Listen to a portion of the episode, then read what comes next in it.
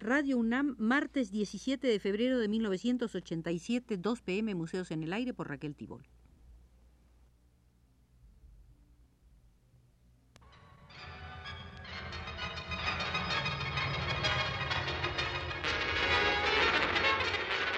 Radio UNAM presenta Museos en el Aire.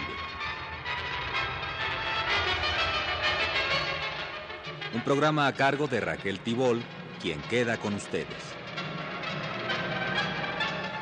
En el Museo de la Estampa Mexicana que hemos venido visitando, esta es la décima visita y entraremos de lleno a la sala de Leopoldo Méndez.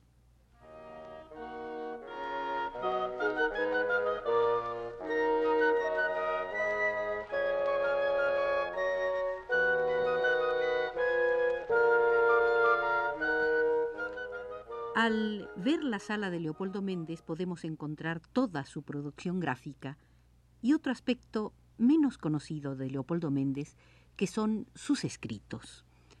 En agosto de 1955, por ejemplo, Fanny Rabel le pidió a Leopoldo Méndez que escribiera un párrafo de presentación para el catálogo de una muestra de su obra que habría de inaugurarse en septiembre en el Salón de la Plástica Mexicana era una solicitud nacida del cariño al compañero, al maestro del taller de gráfica popular, al artista cuya obra y cuya línea de conducta Fanny admiraba sobremanera. Leopoldo Méndez no era un artista que proclamaba y difundía de palabra y por escrito su plataforma estética con demasiada frecuencia, pero aceptó. Claro que el catálogo apareció con quince días de retraso, pues Leopoldo tenía mucho que decir. La oportunidad le permitiría dar respuesta a ciertas cuestiones en las que siempre tenía una actitud polémica.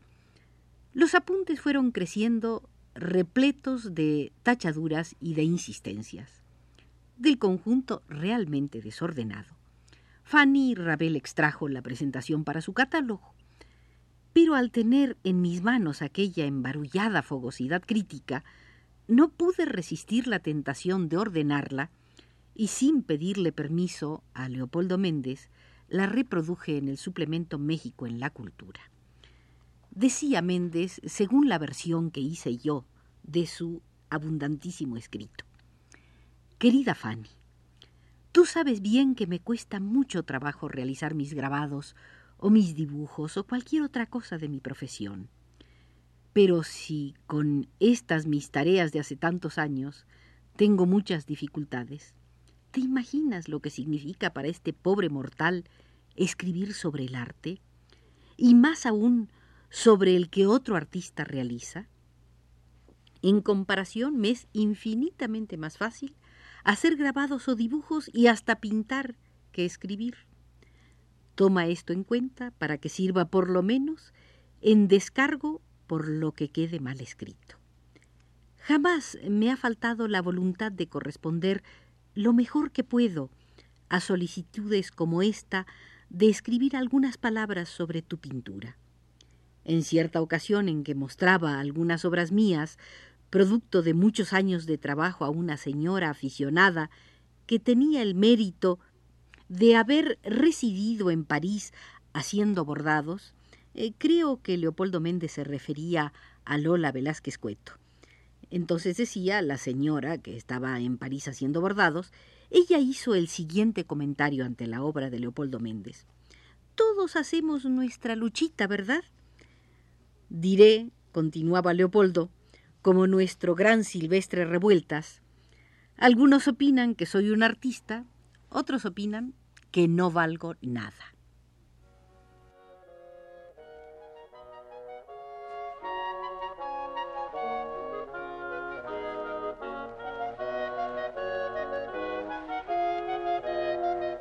Continuaba diciendo Leopoldo Méndez en el escrito para Fanny Rabel. Cierta vez en que invité a José Clemente Orozco a que viera nuestros trabajos en el taller de gráfica popular y nos diera su opinión, me respondió exactamente ¿Para qué? ¿Acaso un torero le pregunta a otro torero cómo torea? Acepté lo dicho por Orozco porque comprendí la buena intención que encerraban esas palabras y no las olvido. Ahora estoy, querida Fanny, frente a la responsabilidad de opinar sobre el valor de tu obra. Tú me has invitado a expresarla. Con ello me has hecho una distinción y yo la agradezco. Al mismo tiempo que me tiro de los cabellos porque escribir es para mí tarea ingrata. De todos modos, felicítate que yo no sea nada comparable a un crítico profesional. En tal caso, una opinión como la de la señora bordadora, aficionada al arte, sería más que suficiente y no se gastaría mucha tinta. Hay crítica útil, por ejemplo, la de los mismos artistas, cuando estos son revolucionarios. Hay otra mejor aún, la que se hace colectivamente. En el futuro no habrá otra. No quiero hablar de esos críticos o comentaristas, o como quiera llamárseles, verdaderamente repugnantes, que con la máscara de la defensa de un arte que a sí mismo se llama libre, escriben en contra del arte que se ha inspirado y se inspira en la lucha dramática de México por conquistar su plena libertad política y económica. Hablo del mejor arte que se ha producido en México en las últimas décadas, el arte de la escuela mexicana, el arte de Velasco, Posada, Rivera, Siqueiros, Orozco, Alfredo Salce, Pablo Higgins y otros. Sin lugar a dudas hay una crítica que trata de estimular lo mejor de las actividades artísticas contemporáneas y orientarlas por el camino de nuestra tradición, y que se esfuerza por orientarse ella misma. Dentro de esa crítica sana, quiero colocar estas palabras sobre tu obra. El mundo en el que actúa el artista es un mundo muy complejo. El artista es un producto de ese mundo como todos los demás hombres. Cuanto más impregnado esté el artista de las complejidades de ese mundo, mayores serán sus conocimientos y su conciencia. Hay algo más. El artista, como los demás hombres, no está hecho en un molde especial ni es producto de un medio predeterminado.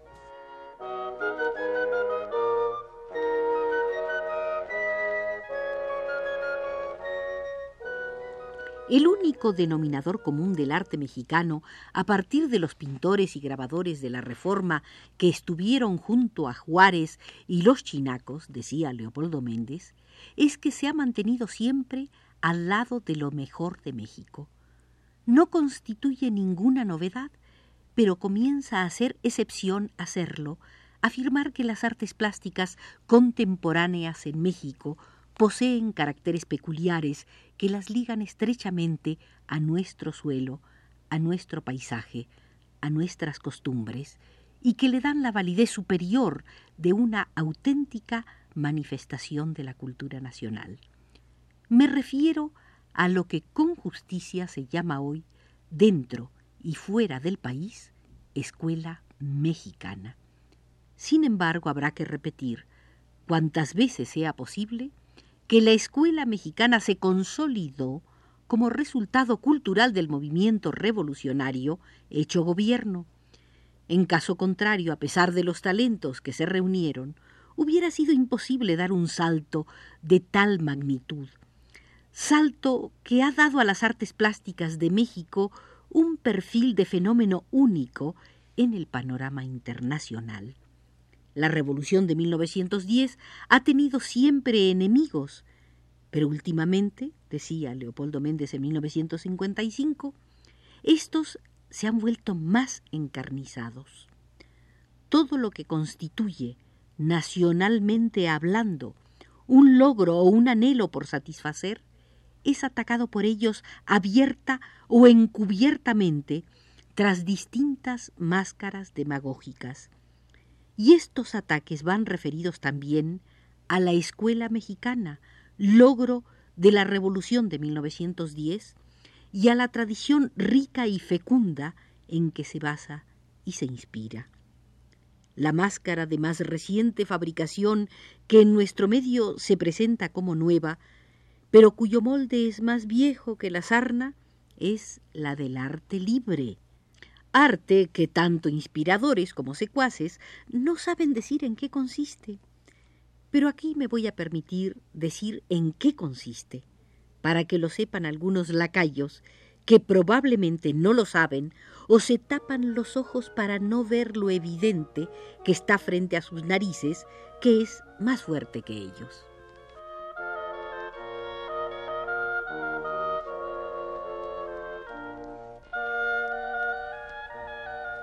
Decía Leopoldo Méndez, esta máscara del arte libre, tras la cual se ampara hasta la basura más anodina que no tiene patria ni pueblo, que sirve para encubrir las ineptitudes del burro pintor que embarra las telas con la cola, ese arte libre consiste en hacer un arte para minorías selectas.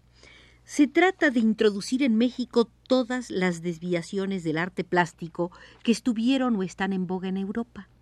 Se trata de inyectar la suficiente dosis de colonialismo para introducirlo y darle carta de naturalización. Por fortuna este propósito, intentado reiteradamente, no fue logrado, y todas las desviaciones sufridas por el arte en Europa y por reflejo en los Estados Unidos de Norteamérica, como consecuencia de la bancarrota producida por la crisis social y general, no encuentran una acogida entusiasta en México. Quienes niegan el pasado realista del arte universal quienes niegan a Renoir y a los impresionistas, niegan también nuestra tradición plástica y niegan la escuela mexicana. Ellos proscriben del arte al ser humano, o en el mejor de los casos lo convierten en un muñeco sin vida, sin facultades para mostrar su alma y su pensamiento, sin la facultad de reír o de llorar, sin la facultad de luchar para construir, sin la facultad de rebelarse, contra la injusticia, sin capacidad para crear, sin sangre, en fin, sin músculo, sin esqueleto, sin rostro alguno. Castración absoluta, deshumanización por terror al tropiezo inevitable con la realidad viva del hombre, con la verdad, con el hambre, con el ansia de saber, con la risa y con la impetuosa fuerza colectiva de este hombre por terror al niño sin hogar, sin techo con harapos, que duerme su hambre y su fatiga en plena calle. Tras las palabras de arte libre, se escuda el ataque más hipócrita contra la escuela mexicana, que en tanto lo sea, habrá de ser espejo fiel de todo el drama real del hombre mexicano.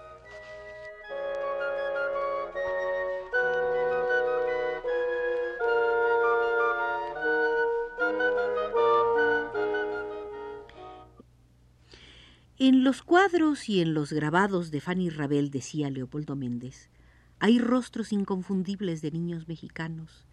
Esos rostros tienen expresiones que no se sabe si son el preámbulo de una risa furtiva o acaso van a descomponerse en llanto. Es el niño mexicano hijo de generaciones que no han conocido más realidad que la inicua explotación, esos rostros prefieren huir ante el señor de saco y corbata. Son los rostros de los millones de niños nacidos en las capas pobres de nuestra sociedad, las de la clase obrera y campesina a lo largo y ancho del país. No es necesario hablar mucho sobre el origen de la realidad expresada en esos rostros. Sobre ella se han escrito muchos libros y es necesario escribir ahora mismo muchos más, Hacen falta agitar las conciencias, hace falta pintar muchos cuadros dentro de las tendencias de los de Fanny Rabel. Ella tiene la propensión a pintar el dolor del hombre más que a su alegría. No importa. Son muchos ya los que se alegran demasiado o lo ven todo color de rosa. Son muchos los que, colocados muy arriba, se frotan las manos alegremente y con hipocresía inaudita, pretenden detener las legítimas conquistas revolucionarias, acallando el justo anhelo de los pobres.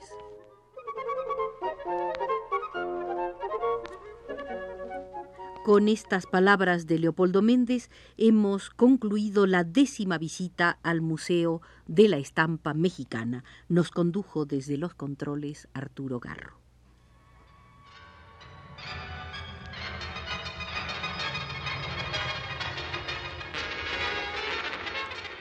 Radio UNAM presentó Museos en el Aire.